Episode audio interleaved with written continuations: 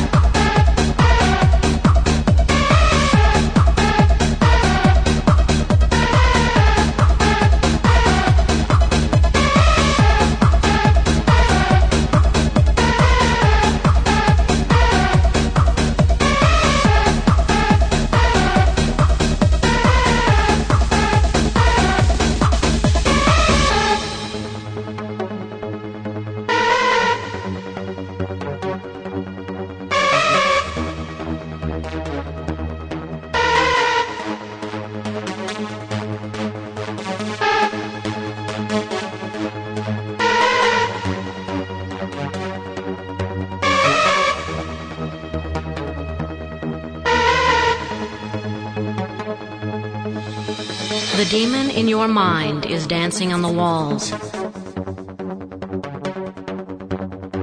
playing in the shadow of evil, concealing the good. Fighting the second war of heaven.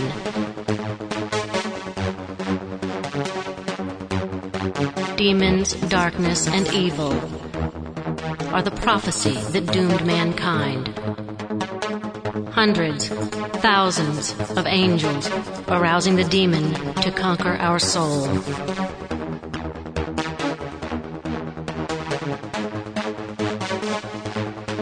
So come now, children of the demon. So come now, children of the demon.